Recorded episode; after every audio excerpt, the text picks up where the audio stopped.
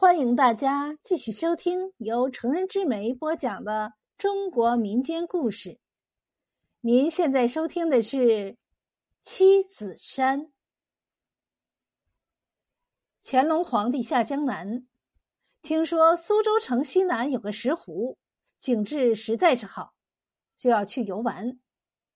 这一天，春暖花开，风和日丽。在通向石湖的河面上，一行有三条雕花油漆大船。开路的一条船上立满了锦衣卫士，手执弓箭，好不威武。中间一条是挂灯结彩、吹弹歌舞的画舫。乾隆端坐在船上，观望着两岸的美景。后头又紧跟着一只大船，像是龙尾巴。船头上立满了地方官兵，算是殿后保驾。这石湖边上有几户渔民，都姓李，堂兄弟一共七个人，他们世世代代在这里靠捕鱼苦度光阴。这七个弟兄都是铁打的汉子，刚打的人。奔跑起来像马，做起生活来像牛，下到水里个个赛过蛟龙。平时勤劳刻苦，说话和气，可是碰到不公平的事，都忍不住喉咙响，拳头粗了。特别是老大李梅生，黑脸足有八头大，一双铜铃眼，腮下长满了像钢针一样的。连宗胡子，膀大腰圆，肌肉结实的像铁铸的一样。这一天，弟兄几个人正在河里捕鱼，他们一个个闭着嘴唇，虎着眼睛，脸孔绷得像铁板。为啥这个样子呀？因为乾隆皇帝这一天游石湖，点名要吃苏州名菜。菜花塘鲤鱼和松鼠桂鱼。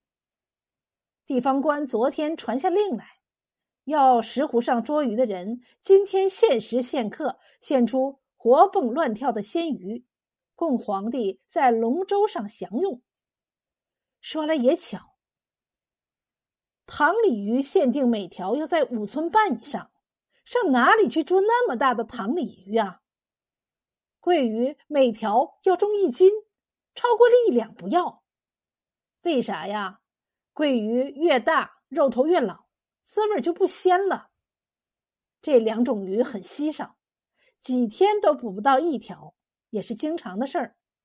地方官传旨，限期不交货就要治罪，这不是硬逼着山羊爬树吗？远处传来了丝竹鼓乐的声音。乾隆皇帝的龙船摇进了石湖，这七兄弟便把打渔船的船头一拨，直穿过行春桥。最小的一个兄弟是个唱山歌的能手，这时候放开喉咙唱起山歌来：“东太湖里一张橹，扯起黄旗敲金锣。闲人说是官船过。”不晓的是，小小将军唱山歌。当时虽然是春天，那天却吹着东北风，这歌声一直传到了龙船上。乾隆皇帝正坐在船舱里，听到了山歌，眉头一皱，不耐烦的问：“前面什么声音？”船上的锦衣卫士忙拉直了喉咙喊。前面是什么人？好大的胆子，敢在这里唱山歌！七兄弟齐声喊：“我们是打鱼的。”你们是吃了豹子胆吗？还敢在这里拦路？快让开！李梅生响雷似的回答：“我们世世代代在这里捕鱼，从来没有让路的规矩。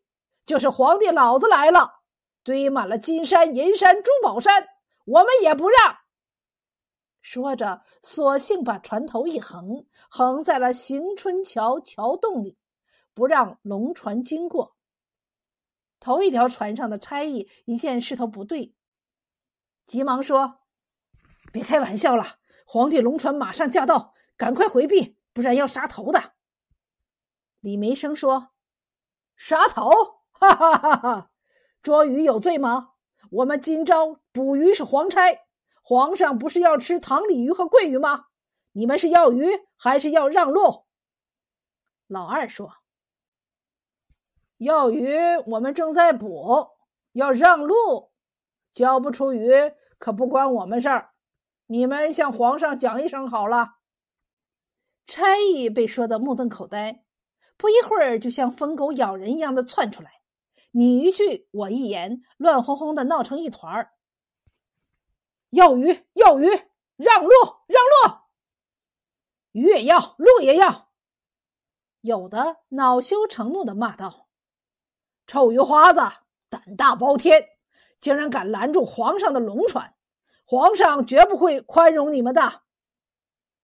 李梅生说：“乾隆算算什么呀？他呀，关卡上要孝敬鱼，他不问；鱼行用大斗进小斗出收鱼，他不管；鱼霸放印子钱，利息多的像韭菜一样割不完，他不见，逼得渔民上天无路，入地无门。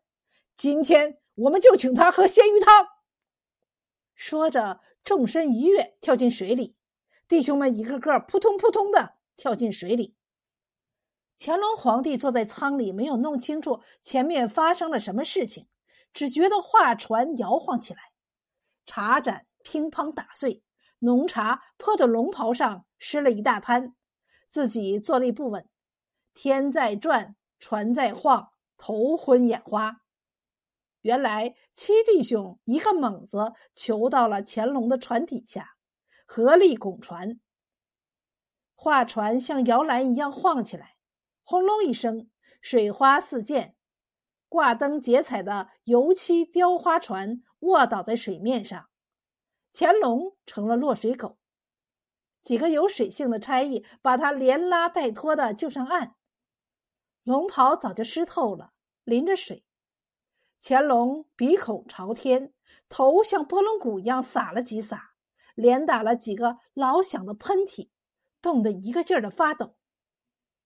有人说七弟兄闯下了叫啥欺君之罪的大祸，终于被差役捉去了，后来被杀害了。